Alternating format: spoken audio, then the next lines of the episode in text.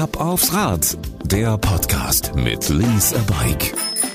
Mit Thorsten Tromm und Dennis Langletz. Hier ist eine neue Folge von Ab aufs Rad, der Podcast mit Lise Bike. Nachdem wir in den vergangenen Folgen ausgiebig über die Vorteile von Arbeitnehmern und Unternehmern gesprochen haben, schauen wir uns heute mal genauer an, ob Fahrradleasing auch was für Selbstständige ist. Und wer könnte das besser beantworten als Dennis Langletz von Lise Bike. Hi Dennis. Hallo Thorsten. Frage am Anfang. Können Selbstständige überhaupt ein Rad leasen? Ja. Ha, Glück gehabt.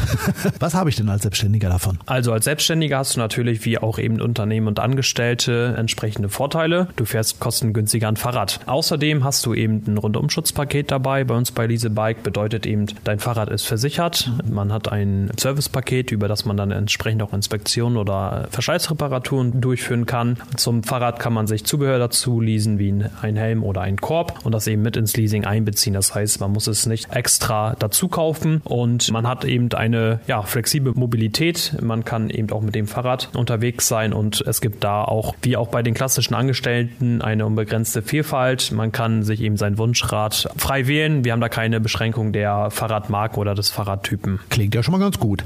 Wir haben ja festgestellt, dass man als Arbeitnehmer mit einem Fahrradleasing finanzielle Vorteile hat. Wie schaut denn das bei Selbstständigen aus? Etwas anders, nehme ich mal an. Genau, das ist da ein bisschen anders als beim klassischen Leasing über die Entgeltumwandlung. Bei den Selbstständigen ist das so, dass die Leasingraten ähm, eine Betriebsausgabe darstellen und die Betriebsausgabe oder die Leasingrate kann eben als Betriebsausgabe Betriebsausgabe ausgewiesen werden. Und Selbstständige können ja eben die Betriebsausgaben dann eben steuerlich absetzen. Würde das in so einem Fall denn bedeuten, dass ich das Rad nur geschäftlich nutzen kann? Also der Weg zum Kunden zum Beispiel, der ist okay. Und wenn ich jetzt zum Biergarten fahre, dann muss ich den privaten Teil versteuern. Das ist ähm, tatsächlich nicht mehr so. Selbstständige müssen den privaten Nutzungsanteil geleaster Diensträder nicht mehr versteuern. Das ist seit, seit 2019 so. Es muss lediglich die Umsatzsteuer auf den Privatentnahmeanteil abgeführt werden. Und wir empfehlen da immer, der dass der Nachweis der dienstlichen Nutzung mit seinem Steuerberater abgeklärt werden muss, wenn man als Selbstständiger eben einen hat oder man macht es eben selber. Ich höre daraus, ich muss ein Fahrtenbuch führen. Wird schwierig, wenn das Fahrrad jetzt kein Fahrradcomputer mit Kilometerzähler hat. Fahrtenbuch muss man tatsächlich nicht führen beim Dienstfahrradleasing. In der Steuererklärung können für die Pendelfahrten zur Firma weiterhin äh, eine Entfernungspauschale von 30 Cent pro Kilometer pro einfachen Arbeitsweg angesetzt werden. Davon sind wir zum Glück befreit. Wenn ich als Angestellter ein Fahrrad leasen will, dann gehe ich zu meinem Chef und der kümmert sich um alles. Als Selbstständiger bin ich ja mein eigener Chef. Das ist dann mit der Abwicklung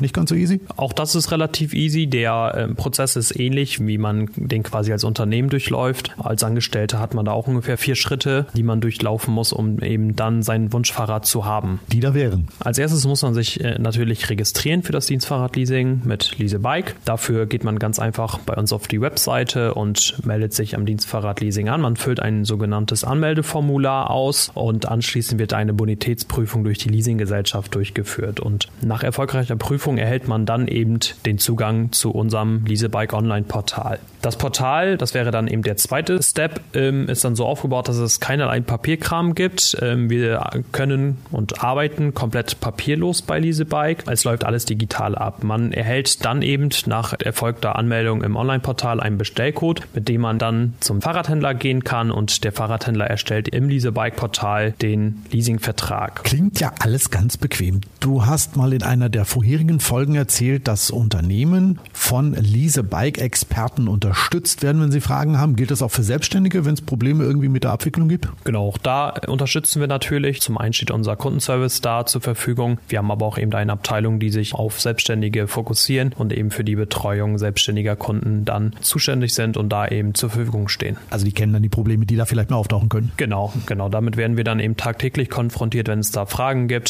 zum Thema Dienstfahrradleasing für Selbstständige und stehen da dann eben mit Rat und Tat zur Seite. Heute haben wir geklärt, dass auch Selbstständige sich mit dem Thema Fahrradleasing beschäftigen sollten. Denn das hat viele Vorteile, besonders in finanzieller Sicht. Denn wenn ich jetzt mehr Infos brauche, weil ich Selbstständiger bin, wo finde ich die?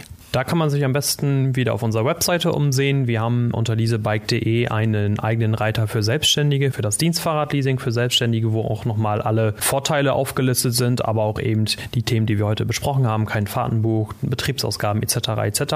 All das findet man eben auf unserer Webseite. Perfekt. Link dazu, den packe ich einfach mal in die Show Notes und dann steht deinem Traumrad eigentlich nichts mehr im Wege. Ja, das war's für heute. In der nächsten Folge, da will ich von dir mal ein bisschen mehr über das Trendthema Green Mobility erfahren. Dennis. Also, wir hören uns in der nächsten Folge wieder. Bis dann. Ciao. Das war Ab aufs Rad, der Podcast mit Lease a Bike.